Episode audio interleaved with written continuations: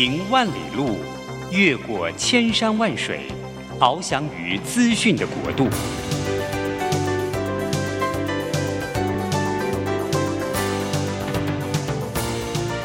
以全方位的视野，飞向更高更远的目标。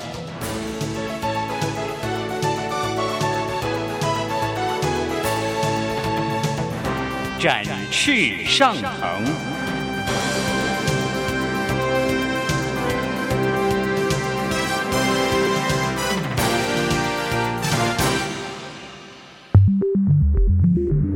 新冠疫情让世界变得不一样。工作职场、生活形态都在翻转变革，学习变成日常的必要必须。让俞国定每周为您搜寻萃取一本国外热门新书，与你在空中分享。俞国定制作主持，愉快读好书。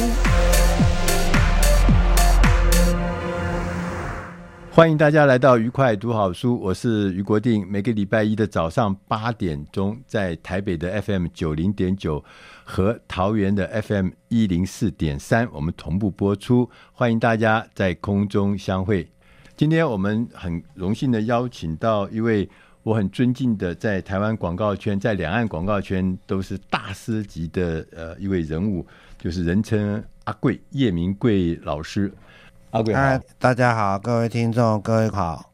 对，阿贵是呃，在澳美广告做了服务了四十年，他曾经呃很早就担任澳美广告总经理，那、呃、号称是国内现在很多很多，你只要是系出澳美的人，都是我们阿贵哥的这个学生哦，嗯，是不是？对，阿阿贵哥这个是我，我手下都是。后来都是做到总经理，哎，对对对，所以这个是大师级的人物。他今天为什么要请阿贵来呢？就是因为阿贵最近出了一本新书，叫做《学品牌》。学品牌这本书啊、呃，这本书是讲品牌的吧？对，讲品牌。对这本书呢，跟各位报告，这本书我拿到以后我就开始看，看一看以后，那个就你会觉得很顺畅。为什么很顺畅呢？我就一路读到晚上，读到深夜，读了很。那阿贵还在这个给我的简讯里面说：“你不要晚上在那临时抱佛脚。”对啊，我说不是抱佛脚，是因为看了以后觉得佛脚还蛮香的。那那个我在这过程中为什么会觉得特别有意思呢？是因为这里面所有讲的事情啊，对我们一个在长期在行销行业里面工作的人来讲，你会觉得这所有的事情都讲到所有的痛处，就是你在工作上你会遇到很多很多的行销上的难处。那些困境、那些痛处都被阿贵老师点出来，所以他这个书的封面上面就写：“他说这是一个一位四十年广告老师傅的压箱绝活。”所以呢，我们刚刚就讲说这本书就有意思，因为他讲的事情不是遥远的事情，是真实你会碰到的事情。所以这本书我觉得特别有意思。那今天请阿贵一起来跟我们讲讲。我第一个问题啊，呃，要先介绍那个为什么要出这本书啊？这本书是要干什么？我出这本书的动动机就是要赚钱，因为因为我上一本书呢，嗯、在五年前呢，嗯、然后因为这本书带来的生意呢，有一亿的人民币，将近四五亿的台币了，所以我自己现在自己出来创业，我也想说，借着这本书的发行，然后带来我新的生意。嗯，所以呢，这个是我的初衷。嗯，然后第二个就是说，呃，这写书的动力，呃，其实写书是一个很痛苦的一个过程。但是我刚好碰到三年疫情，疫情呢的期间呢，我被组织安排，就是说每年要到大陆半年出差。嗯，啊，因为。因为我的生意主要都是来自中国大陆，是，所以呢，我就安排三个月在大陆，三个月在台湾，那都要这个隔离，要关起来，隔离隔离十四天，对，对不对？来回二十八天，啊，然后呢，然后又又又又每年来回两次，对，啊，所以呢，就在这三年的隔离期间呢，就静心。然后关在那边，然后写作，嗯、开始写书，刚好写书，所以所以呢，第二个动机就是打发时间。啊，我跟大家报告一下，我插个嘴，就是说阿贵老师是我们台湾呃做创意做做创意，我们觉得是第一人者啊。我们很早以前我就跟三十几年前我们就跟阿贵老师合作过，当时我服务的那个媒体呢，请阿贵老师来帮我们做广告，当时要做电视广告。当时这个媒体做电视广告很少很少很少，商业周刊对对，嗯、那时候我们就来了，来了以后呢，当时他给我们做了一一呃一句这个一句一句什么关键的叫什么呃靠呃叫什么 slogan 还是什么？对，广告词吧，广告词。那广告词要形容我们的就只有一句话，我当时印象好深刻，叫做商业周刊，就是他形容是政商现行记。一个人坐在一个沙发椅上面，然后在那边喝酒，这样品酒的样子，很陶醉的样子，很得意的样子。然后摇啊摇，摇到一半的时候，突然一个狐狸尾巴露出来，然后出来一句话：“政商性行记。”从头到尾没讲什么话嘛，哈，嗯，就讲这一件事情。其实他把《商业周刊》当时的那个位置跟处境跟他的定位清清楚楚的，就从那个狐狸尾巴里面就告诉你。所以我觉得印象很深刻。那时候都是出自。当时我们那时候还很年轻的哈，阿贵哥他们的手笔啊，对不对？团队啊，团队，团队，所以很很厉害。就是呃，所以阿贵讲的话，呃，非常非常的呃切中要害，这样要赚钱呐、啊，后面要赚钱了，对不对？对，那所以那这本书，你觉得大致的内容是讲什么东西、啊？大致的内容主要是讲品牌如何建立的一个方法论。嗯。啊，所以这本书呢，并不是在讲一些呃高深的理论，而是一些落地的一个操作手册，然后一步一步就是要做品牌梳理，每一个步骤，还有很多的案例来解释，所以它是一个品牌的打造品牌的操作手册，操作手册，嗯。嗯。真实的操作手册，嗯、而里面会大量引用很多很多的案例来告诉你说怎么创造。因为事实上，在这过去的几十年，我们台湾的很多很多的品牌起来，因为品牌下去，在这起来跟下去的过程中，其实中间有很多的故事。有些人是做对的事情，所以他起来；有人做错事情，所以他下去。所以，怎么样让你自己的品牌能够做对事情，这是一件很难的事情啊。那我第一个，我就会想到一件事情，嗯。我们常常啊，我包含我自己以前在企业界服务的时候，我们就发现有一个事情，就是品牌啊跟产品啊，推推品牌跟卖产品这件事情，我们常搞不清楚，嗯，对不对？我们以前古时候不是讲吗？说什么酒香不怕巷子深啊，只要你品，只要你产品做得好，品质做得好，你自然品牌就出去了。后来我们发现好像不是这样子哦，嗯，不是这么简单啊，嗯，这个品牌它主要的。目的就是溢价，溢价就是说你东西跟别人一样，但是你可以卖的比较贵。溢价就满出来那个溢，对，满出来溢，哦、就是说你会感觉，就是说会产生，你会溢价的原理是因为你对这个产品呢有偏心，而不止偏好。一般我们做产品呢是做偏好度，对，可是做品牌的话是做偏心。偏心，嗯，偏心是是个关键词。嗯嗯啊、哦，那如果要偏心的话，后来我发现一个真理，就是人类只会爱上另外一个人类，人类只会爱上一个人类。所以，如果说你要让这个产品有偏心的话，你就要把这个产品拟人化。所以呢，品牌有品牌跟没品跟只有产品，它最大的差异就是说，它这个产品被拟人化。嗯，所以说做产品，我做产品销售跟做品牌打造，嗯，有两个不同的思维，嗯，这两个都很重要，并不是说只做品牌不做产品啊。我觉得这个是两个都必须要做的，但是，是要做，对，但是有先后顺序。根据脑科学呢，就是说，呃，你如果要有个销售讯息进入人的脑海里。那你最好是先让人喜欢你，就是说，你对你喜欢的、你偏心的人，你对他所讲的话，你就会仔细听、耐心听，而且呢，大量的讯息可以接受。也就是说，我们的脑洞呢的打开的的的的洞口的大小，跟他直觉上喜不喜欢这个人有关。我们对这个人有了偏心，我们对他所讲的话，我们就会非常注意，而且会我们的脑洞就会大开。那你大量的销售讯息呢，就可以穿穿透，然后进入我们的脑海。这个是脑科学。所以有人就说，到底是先打品牌还是先打产品？然后根据我现在刚刚所讲的脑科学，那当然是先品牌后产品，先交情后交易。嗯啊、哦，那品牌跟产品主要的不同呢，我从输出这个品牌输出跟产品输出的的项目不同来解释他们的差异化。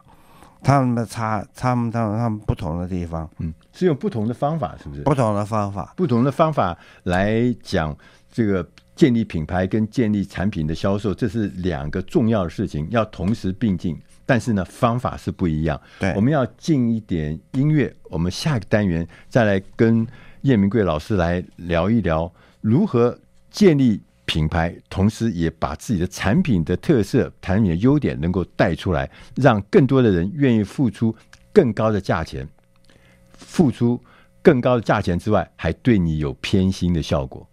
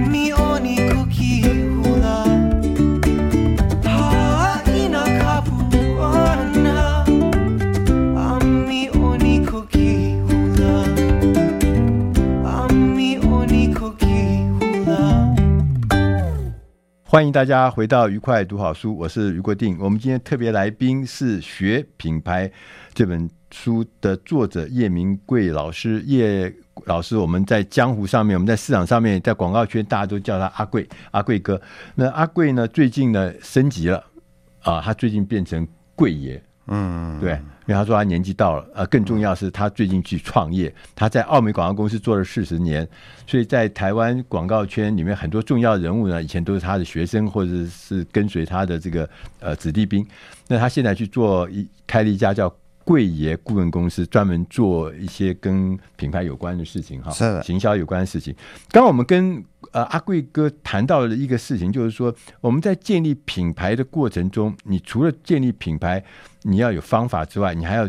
特别另外一个就是产品本身的销售也要同步的前进，但是这两者不管是品牌，不管是产品，这两者其实方法是不太一样，所以呢步骤也都不太一样。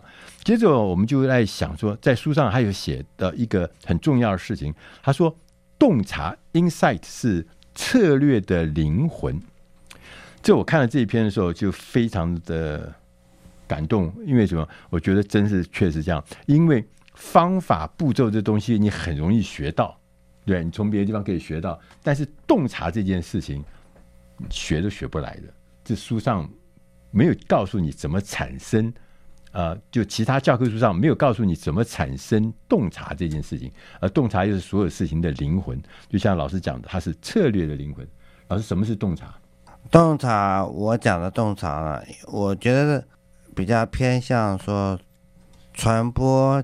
的洞察，因为其实这个洞察这个字眼呢，用在商业洞察啊，有人对于商业洞察，然后他想出了一个非常啊好的商业模式，然后我们做政党，我们在选举对选民也有洞察，然后呢，他提出一个一个选举的主张，所以打动人，所以洞察是。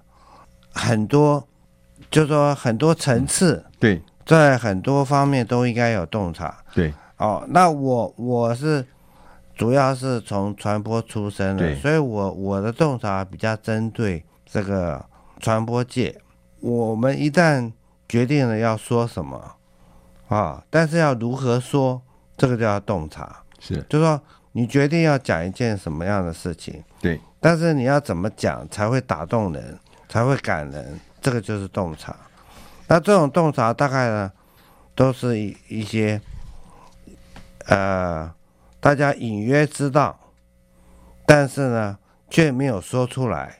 嗯，一旦说出来，大家就是哇哇。其实它并不是无中生有，它是浅浅埋在人们的潜意识里，然后你把它讲出来，所以会得到一种共鸣。对，所以它是本来存存在。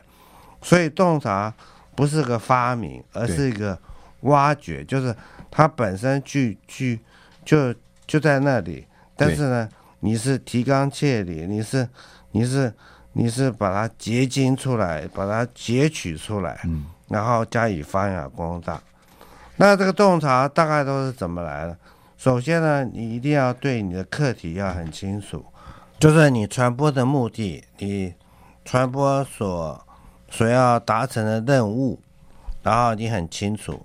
那根据这个课题呢，你就要去收集相关的资料。嗯，然后这个资料够多呢，它就会形成了知识。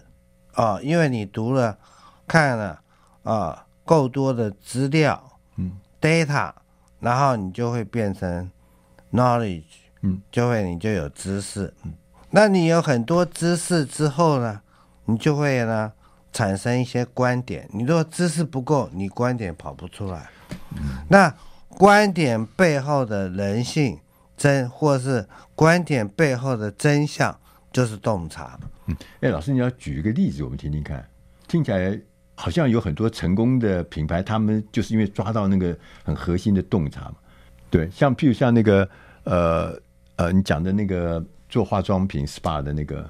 啊，做化化妆品那个应该是制高点，它它也算是一种洞察吧，就是那是克丽缇娜，嗯，或者那我们换一个例子说，可口可乐的洞察是什么？可口可乐洞察也也也也不是也不是对，也不也是制高点，它是 happiness，嗯，啊，那它是制制高点，对，那所以洞察的那个例子是什么？我讲一个社会洞察，是品牌对。跟品牌有关的社会洞察。那我用大家都能够理解的案例来讲，对，Nike。哦，Nike，Nike。啊，Nike 他讲 Just Do It，对。对，但是呢，Just Do It 它不是凭空而来，而是它背后有一个洞察，嗯、一个社会洞察。嗯、Nike 呢，他也他首先呢，他想要占领人们在运动的这个类别的制高点，也就是说，他这个运动这个类别啊，嗯，他们就是要讲的是运动精神，运动精神，对，那什么是运动精神？运动精神就是说公平竞争，嗯，啊，如果你的不公平的话，你这个赛事呢，并没有价值，没有意义，啊，所以运动精神就是要公平竞争。嗯然后他对这个社会有个洞察，这个洞察就是说，到底这个社会公不公平，是公平还是不公平？有人说这个社会很公平，只要你努力向上，把握机会，那你就能够成功啊。那有人说不，这个社会不公平，你生在贫穷乡乡村，你的资源本来就不够，所以你一辈子的。你想要出头是非常难，嗯啊，人出生而不平等，所以这世界是不公平的，嗯。那公平与不公平呢？它就是在这个运动精神呢相关的一个社会洞察啊。然后呢，我们呢那一刻呢是站在他认为的世界不公平，是啊。那这世界不公平，可是他却提出一个主张，就是。即使世界不公平，但是有一天公平正义势必伸张。嗯，公平正义势必伸张，所以你不用担心，just do it，就去做吧。Oh, just do it 啊，哦，所以呢，公平正义势必伸张，这个背后它的一个社会洞察，就是这个社会公平与不公平。嗯，然后就是一个社会洞察。嗯，那我在做品牌的时候，我主要就是。在撬动这个社会洞察，嗯、那那要要让这个洞察有感呢、啊，最好你的洞察在我们传播界的话，最好是个对与对的选择，嗯，因为对与对的选择，它比较能够对与对，对与对，嗯。啊，就说到底公平还是不公平都对，啊，到底人要不要相信爱情，要相信还是不相信，所以都有道理，都有道理。所以呢，它就变成了一个议题，嗯。啊，有议题的洞察呢，它比较能够有爆发力，嗯，它比较能够有渲染力传达。所以呢，如果说他呢是一面倒了的这种这种话题啊，它是没办法产生摩擦摩擦的火花力量，对，不会，对，所以。所以老师讲的这个事情啊，就洞察这件事情，其实我们在生活中，就是说很多很多的现象，如果你能够再往下深、再往下挖，你就会找到那个 insight。那这个在传播学上找到那个 insight，找到那个洞察，才是你在做传播的时候的关键嘛，哈。嗯。我还记得那个呃，很多年以前不是空中英语教室是吧？嗯。空中英语教室那个大家都可能都读过空中英语教室，我们以前年轻的时候都靠那个来读英文嘛，哈。嗯。空中英语教室不是做了一个很有意思的。广告，那你们做的吗？对，对，要不要讲一下那个广告？啊，这个广告就是说，在纽约的街头有一一对乞丐，他们就两个乞丐啊，啊，有有两个乞丐，他们在对话，他们没钱，他们说，哎，我想到一个好 idea，我们去台湾啊，去台湾教英文啊，好，台湾，Where is 台湾？台台湾在在哪里？在在日本吗？不是，台湾，我们我们可以教英文吗？我们俩，我们当然可以教英文了，因为我们我们就讲英文啊，我们怎么不能教英文？然后空中英语讲的是什么？讲的是有认证、有老师认证的这个这种教学教学。我们的老师都是认证的，都是英语教学老师认证的老师。对，不是给你随便乱找一个呃歪七扭八人就可以，你以为他会讲英文就可以做我们的老师，对不对？对，对，所以所以他的洞察，他如何让这个故事认证？你直接一直讲说我们是有英文认证的啊，你这个讯息不会被打动。嗯，但是呢，你找到一个说故事的方法，嗯，就是。我们这一行的洞察主要是在讲说说故事的方法。那他讲到说故事方法，他的洞察就是外国人不等于英国老英文老师。哈哈，对对对，哦、对对对，不是每一个外国人。就是好的英文老师哦，对，对这是两回事哦。嗯、但是这一下就打醒我们在心中。刚刚老师强调一件事情，就叫隐而未显的。其实我们早就知道这件事情，只是没有人提出来。当然一提出来以后呢，正中我的心中的那个感觉，说：“哎，对哦，不是每一个讲英文的人都可以变成英文老师哦。”这就是抓住了洞察。我们要进点音乐，下一个单元再来跟阿贵老师，我们来谈一谈。如何学品牌？I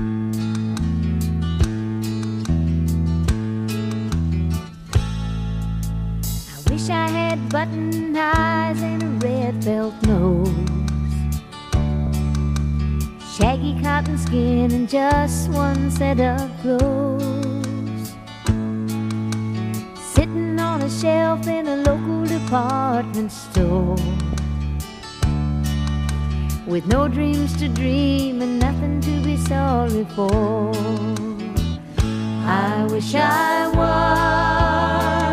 a teddy bear, not living or loving, nor going nowhere.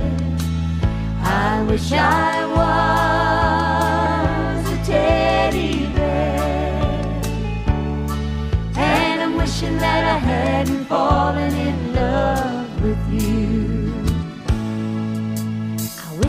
hadn't and a sawdust smile. Then your memory wouldn't come around, hurting all the time. I'd have a so don't smile and a painted twinkle in my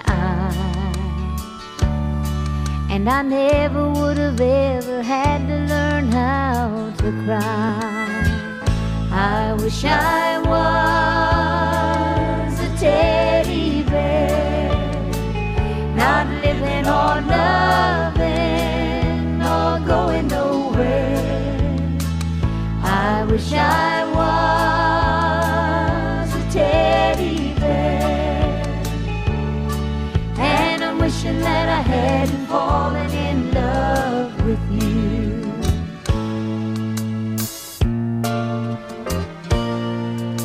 I wish I had a string you could pull to make me say. Hi, I'm Teddy, ain't it a lovely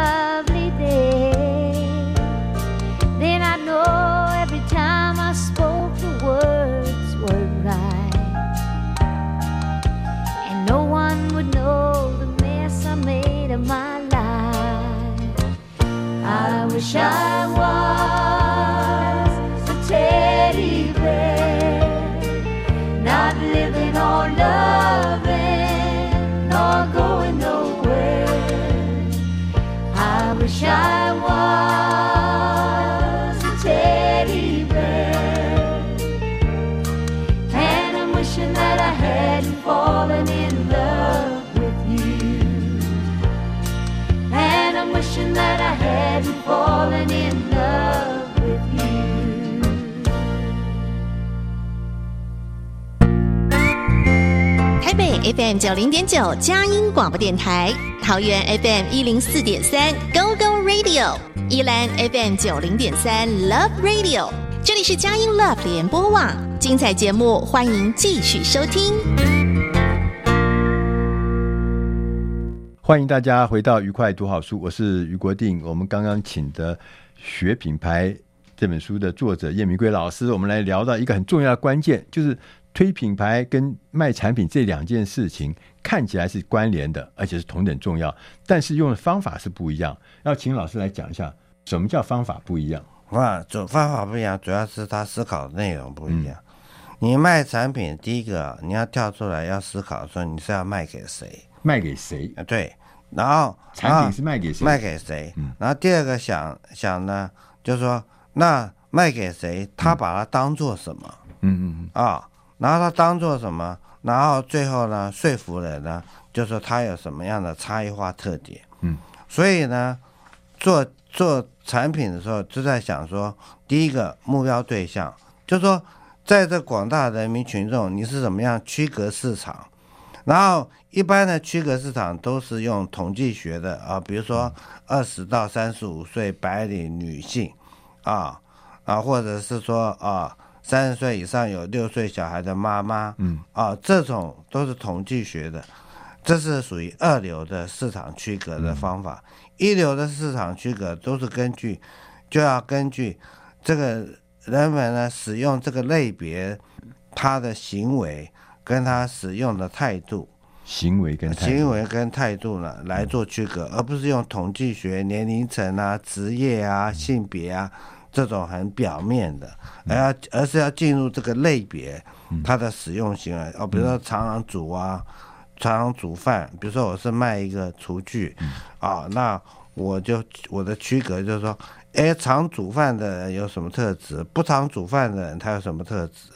然后另外一个维度呢，我再举个例子，就是他对他的厨房，他是很很很有洁癖的，很爱干净的，嗯、还是他只要打理好打理就好了？哦，他会有两种不不同族群的这两个维度呢，呃，使用行为。跟跟使用态度，跟跟消费态度的重叠，你就会分，就可以区隔成四种人。第一种人就是他常常煮，但是又很爱干净的人。嗯。啊，这种人跟说常常煮，但是他不不太爱干净的人，他在。心理上有些不一样，他把厨房的意义会不一样，所以我先举了一个例子，就是说在做市场区隔目标对象群啊，目标对象群做产品的时候，它最神奇的地方，它在做这个营销行销的思考上，最重要的是他如何区隔这个市场的想法，然后根据这个区隔，他选择他的目标对象群。然后选择目标对象群呢，然后因为它可以两两比较，所以可以找到他的 consumer insight，这消费者的洞察。然后根据这个洞察，然后去推演，就说那这个产品对它的用途是什么？这个产品对它的场使用场景是什么？这个产品对它在使用上的意义是什么？然后所以呢就。推出来产品是对谁而言？它是什么？最后呢，在卖产品就要想说差异化特点。嗯，如果找不到差异化特点呢，就要把它推演成说产品的利益点、消费者的利益点、消费者的终极利益点，在这个阶梯利益上，然后找到一个切入点，也就是说。对谁而言，我是什么，给你什么。那做品牌就完全不一样。做品牌，我刚刚讲的就是说，人只会爱上另外一个人类，所以要把产品拟人化。那产品拟人化呢？那要思考的是什么？就是说，如果这个产品是个人的话，他会是个什么样的人啊？然后呢，从这里面呢，然后去去找到它的它这个类别的制高点。制高点就是这个类行业类别的本质。嗯，老师，我讲到这边，我可不可以再打断一下？我就请教一下。嗯，就是说，刚第一个是讲到那个差异化嘛。嗯，就是说，我们过去都是在讲说这个统计学上的分类，比如说我的 TA，我要是多少年纪到多少年纪，什么学历，什么收入，什么职位，住在什么地方啊？是住在城市里面，还住在这个郊区？那就用这样分类啊。嗯，就后来发现这样分类其实是不够的。嗯，对，同样的可能学历的两位女士都有家庭，都有小孩，然后受到差不多的工作的收入，家庭收入也差不多，然后也都住在差不多的区域。嗯，可是他们两个可能对某一件事情是完全不一样的态度。嗯，我曾经看过一本书啊，他就讲，他是英国的呃不美国的一家叫 Forest 的这这家这个调查公司，他就讲说，同样的看起来一一样一样一样的这个两个人，两个妇女。家庭主妇，可是他们对于线上购物这事情态度是完全不一样。嗯，传统的方法就分不出来就是我做广告就对这样的一群人，什么家庭主妇、小孩六岁，什么就去拼命的攻，结果事实上他们两个人在背后有行为或态度上面的完全不一样。嗯、他们因为态度不一样，价值观不一样，所以对同样的事情反应是完全不一样。嗯、那我们常常是疏忽，老师刚刚讲的，就疏忽那个他的行为，疏忽他的态度，疏忽他的价值观，呃那个是比统计学上的数字要重要多。对对。对那同时，老师又讲到一个呃。品牌的拟人化的这个事情，嗯，那我就问他说：“iPhone 可以卖这么贵？刚刚讲溢价嘛，iPhone 卖这么贵，嗯，iPhone 的功能我觉得跟其他那个手机没有说超出很多，可价钱超出很多，嗯，是不是就是因为拟人化成功啊？对，因为它它的拟人化，它它有一个很好，当时 iPhone 它之所以溢价，它有一个拟人化最大最好的。工具就是他有一个很会讲故事的老板，嗯，贾伯斯，嗯，对吧？如果没有贾伯斯做代言的话，他这个品牌的年化不会这么快，就冷冷冰冰的一部机器。对对对对，对那贾伯斯很会讲故事，然后所以他是一个最佳代言人，哦、嗯，所以创造了 iPhone 的品牌。相同的手机，嗯啊，这个在 OPPO 跟 Apple 的差别。嗯啊，差他们的制造成本都是两百五十块美金，嗯，可是一个要卖四万多块，嗯，一个才卖九千块一万块。啊，对，呃，就八八千八百八十八，嗯。啊，然后他们的差异四倍，嗯，所以这个就是溢价，成本功人都差不多的，对不对？成本是一样的，成本也差不多的，对呀，但是它有这个溢价，对，这个溢价来自偏心啊。偏心来自拟人化，所以产品要拟人化，所以考虑产品、考虑品牌的话，它要输出什么呢？它不是输出目标对象群、场生活场使用场景啊、差异化特点，它不是输出这个东西，它输出的就是像人一样，有一个动有一个动人的价值观、价值主张、一个生活体验。对。啊，比如说像 Just Do It, Think Different，都是一个价值观，嗯，啊，有一个价值主张，表示他们对于这个世界的一种态度。然后第二个呢，就要他要有一个迷人的个性，嗯，啊，像 Apple，你就会感觉他有一个个性，他那种，啊，那种永远挑战，呃，现状的一个。一个一个想要改变世界的一个个性，啊、哦，所以他都有个迷人个性。第三个要输出的，就是他跟跟消费者的关系像人一样，有个什么什么样的关系？像全联福利中心，对啊，他、哦、就有一个一一个一个跟消费者的关系是什么？全联呢背后呢都是。精明能干的这些员工，当然他们打造全联成为一个过分老实，嗯，一个憨厚的老实人。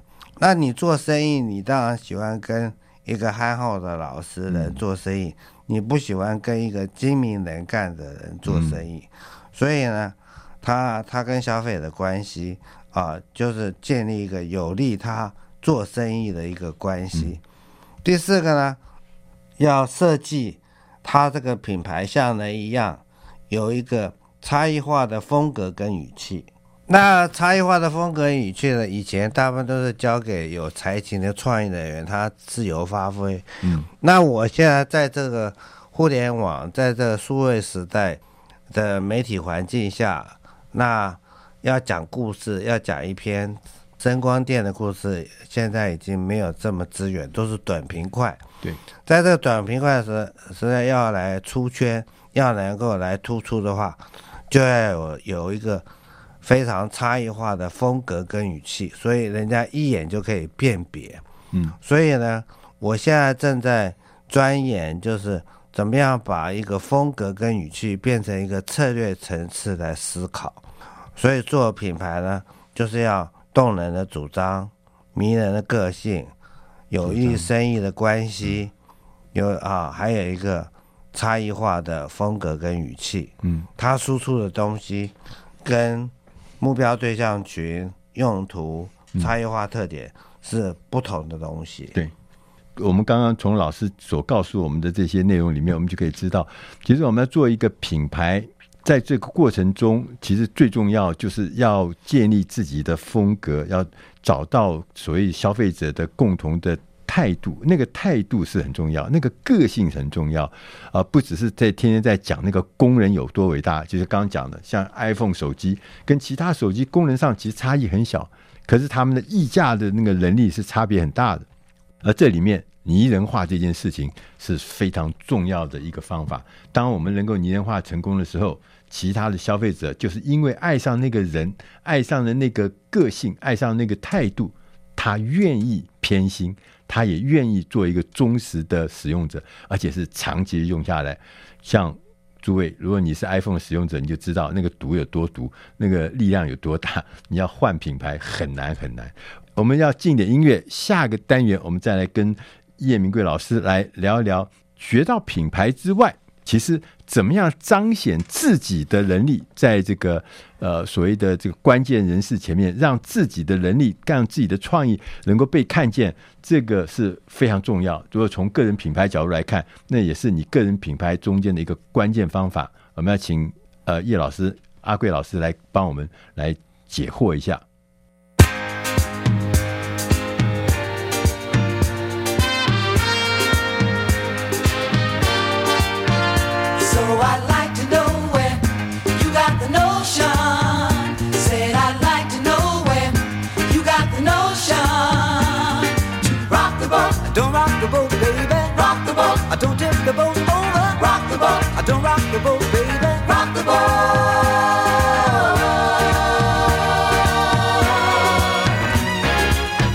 Since our voyage of love began, your touch has thrilled me like the rush of the wind, and your arms have held me safe from a rolling sea.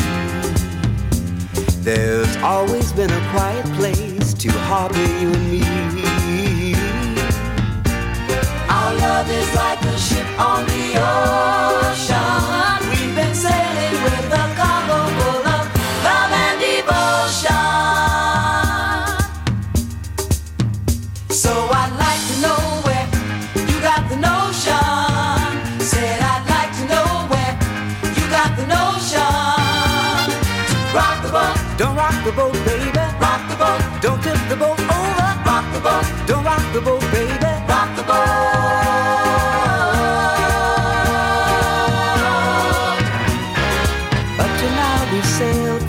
Storm, and I've always had your tender lips to keep me warm. Oh, I need to have the strength that flows from you. Don't let me drift away, my dear, when love can see me through. Our love is like a ship on the ocean.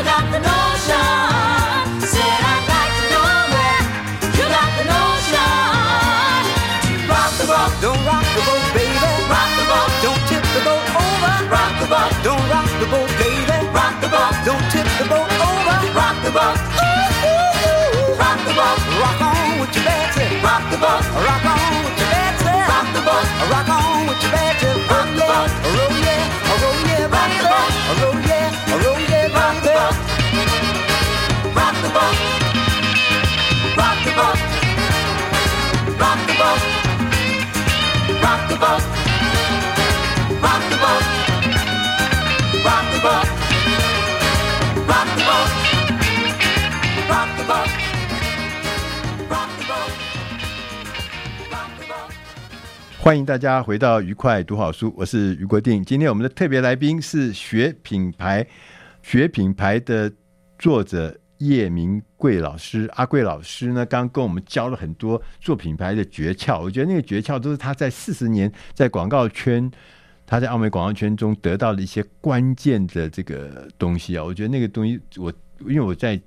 在这过程中，我就听了就觉得非常非常有意思。那他在这本书里面，除了讲这个产品的品牌，除了讲企业的品牌之外，他还讲到一个很重要的东西，我把它解释成说，怎么样建立你自己的个人品牌。他这边有一个章节说，如何让 CEO 看见你，选择你。这对年轻的朋友来讲，甚至不止年轻人，任何人都一样。怎么让人家看见你的亮点？怎么样让人家看见你的优点？怎么样人看让人家看见你的 talent？这是一个有学问的事情哈。嗯啊，你好像有一个关键能力，新的新的，对吧？你有个关键能力啊，我们都做不到的。啊、哦，也也还好啦，不是？我觉得光拍马屁是不行的。对，他自我介绍就讲说，我我我很会拍老板马屁是。哦，我我跟大家报告一下，就是说。因为像我现在的行情啊，就是做一个品牌梳理的行情是一千万台币，嗯啊，所以你要人家要花一千万来雇你，然后最后买到一只有一页嗯的品牌故事和一句话，嗯，这样子要花一千万，那这种决定都是大老板，都是要到 CEO，比如说小米的雷军，对啊，或者是快手的速滑，是啊。都是创办人，对，他们要亲自拍板的，所以呢，我面对这些 CEO 呢，我有一些心得。第一个，你面对他，你要有一个很好的自我介绍，让他记得你。嗯啊、哦，那我的自我介绍，我来表演一下，我都是怎么来自我介绍？我都是说，我从小就很会拍马屁，而且呢，很努力工作，所以呢，很早就做上奥美广告的总经理。然后呢，然后我所负责的广告呢，占了我们集团百分之七十的营业额，所以我会拍马屁，又努力工作，又很会赚钱，所以我心里就在想，说我必然是未来集团董事长的接班人。可是我老板呢，他要去大陆发展的时候，临走前跟我讲说，接班人不是我，然后我就就问老板，就很好奇。就是我这么孝顺，为什么接班人不是我呢？孝顺啊，然后他就说两个理由。第一个理由就是说我英文不够好，虽然我也是美国康乃狄克某一个大学的传播硕士，但是我英文确实搞不定老外。因为我再上上一层，我的老板就变老外了，所以我就要直接要用英文去跟他沟通啊、协调啊，甚至的谈判。那我的能力呢，不足以。啊，英文能力不够好。第二个是说我个性太仁慈，仁慈是好听，其实就是说个性软弱，所以碰到很艰困的难题的时候会裹足不前，会犹豫不决，会错失良机。所以呢，基于这两个理由，我就没有当上了集团董事长，然后我就回到第一线，继续为客户服务，做策划，一做又做了二十年。这二十年呢，就让我对我这行的专业任督二脉彻底打通，所以呢，我虽然一生没办法做到医院的院长，可是我是这家医院啊第一流的手术大夫，而且我绝不失败啊！所以我这样讲完了，我的客人呢，就是这些 CEO 就对我印象深刻，很感动，对不对？对，那他他还有人自曝极短的，对对不对？然后，但是他他沉淀的是什么？对啊，我我要雇我我又不要雇管理人，我不雇个董事长进来，对，对不对？我要的是一个专业的，嗯、我要的是一个手术大夫，嗯、我不用什么医院的名声，所以所以这个聚光灯就马上聚在我身上啊、哦，所以他对我的印象深刻。这个人啊、哦、很诚恳，然后他啊、哦、他很专业，所以这种这种故事戏剧化的故事沉淀就是说。这就是说我是一个非常专业的。那第二个呢，就是你发现这些 CEO 跟他们交谈，你不能唯唯诺诺。就是说如果说你是一个都顺着他的话哈，他他他平常啊也听这种这种顺风顺悦耳的话听了很多，所以呢，你要有一些跟他相相似的观点，有一些不同的观点，嗯。他反而会尊重你，嗯、啊，如果说你唯唯诺诺，他反而会看不起你，嗯、所以你要直球对决，对啊，你要有一些正面的一些新鲜的观点来刺激他啊。但是你你你你却要察言观色，如果呢，他对你的观点很不满意啊，已经讲了两三次不同意的话，这时候呢，你就要马上呢撤退。啊，撤退啊，撤退，坚持到底，不是坚持的哦哦，这就厉害的地方，所以是前进，前进，大撤退。所以那前进不是要真正说服他，对不对？嗯、是抢在一个位置，对不对？对，前进，前进，大撤退。对，当他，当他，你可以发现他绝对不接受你的观点的时候，你就要马上说、嗯、啊，董事长，我悟通了。你是对的，我是错的，哦、对对对，然后这样他生意就给你了。对，所以那个前进事实上是在摸底，摸你的极限，摸你喜欢什么，对不对？那你很快的发现，你摸出底了以后，就开始要撤退，呃，找到一个大家都能接受的一个方向或者接受的位置，嗯、对，前进前进大撤退，嗯、绝对干脆一点，嗯，啊、哦，说那我不跟你 recommend 了。啊，这个意见我我收回。啊。那第三个就是对于这些大老板啊，你要问一些好问题，好问题，好问题，让他思考，哦、启发他啊。所以他从来没想过这个问题。当他被你这个问题问到的时候，他在思考的时候，嗯、他就会对你产生移情，就会产生一个极大的好感。这跟我们以前传统不一样。就常常我们是跟大老板打交道，第一个重要的事情，你要提出真知灼见，对不对？要给他很厉害的那个什么答案呢、啊？给他的，那看起来好像不是这样子，对？不是这样，对，这不需要。你开头怎么怎么有真知灼见？对呀、啊，啊，如果没有，如果这个真知灼见就是你提的自认为的观点吧，嗯，对不对？自以为是的观点，嗯，对。所以观点还是要有，然后要问好问题。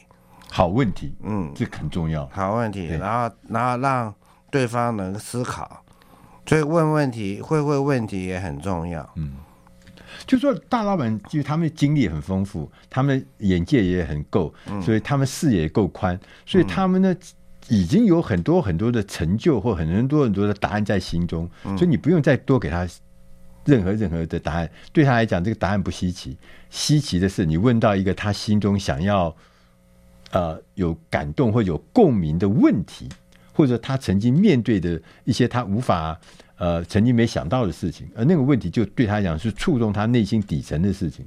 主要是问到他没想过的问题，没想过的问题，所以他说：“哎，这个我没想过。”嗯啊，那有意思。对，并不是问他想过的问题。嗯嗯，要找到他，比如说我常问的问题，就是说。哎，啊，你做这行这么久，那你是利用什么人性来做生意？哦，他可能平常听的都是什么，呃，这些什么，呃，流量啊，嗯、什么样搞流量啊，嗯、广告预算要多少啊，ROI，他从来没有想过说，哎，那是利用什么人性在做生意呢？啊、哦，或者是我问他说，哎，现在的这个。有没有一些社会价值有利你是做生意呢？所以我谈的是这种层面的，嗯，一种哲学啊，这个，嗯，这个我万用版的一些问题，万用，对，不是在讲技术啦，对不对？嗯，不是在讲功能啦，其实真正讲的是人人性哈，嗯，那人性的背后就是哲学啦。那这个哲学可能是老板做了很成功的老板也不一定有去想过的事情，也不一定，对呀，所以他就会觉得，哎。你是不一样哦，你触动到我内心中很很缺的那一块，嗯，你会提出那个看起来有哲学感、有深度感、有高度感的东西，嗯，所以他就对你印象就会完全不一样，因为你跟其他的那些来跟他做报告的人提的问题、看的事情。跟这个整个的流程过程、自我介绍开始都跟人家不一样，嗯，所以 CEO 当然就会喜欢你啊，嗯，因为觉得你跟人家不一样，嗯，你可以给我带来一些特别的厉害的一些解答，可能你可以帮助我动这个手术的过程中，你可以得到最好、最安全的这个手术的结果嘛，哈，嗯，所以他就会喜欢你，嗯，我们现在。还有一点点时间，还有一分钟，老师你要不要讲一个结论？学品牌。学品牌，我做一个简单的总整理，啊、就是说，就是说现在百分之九十九都是在卖产品，都是目标对象啊，然后它的用途啊，也是在什么场景使用啊，那有什么产品特点？我觉得，觉得目前啊，尤其是在这个互联网时代，大部分都是在做贿赂消费者的这些传播，对，都都是变相的这种贿赂消费者，都是打折送 coupon 券啊，就是送星巴克或者是什么联名。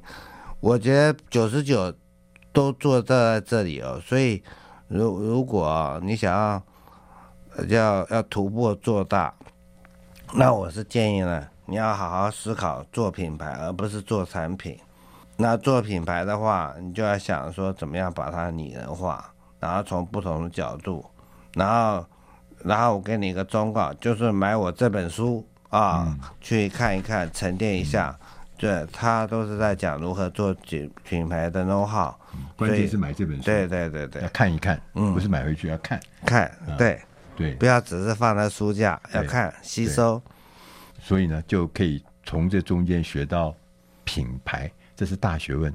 我们今天非常谢谢阿贵老师来我们节目里面告诉我们如何学品牌，谢谢老师啊，谢谢谢谢于国定，我们下集再会。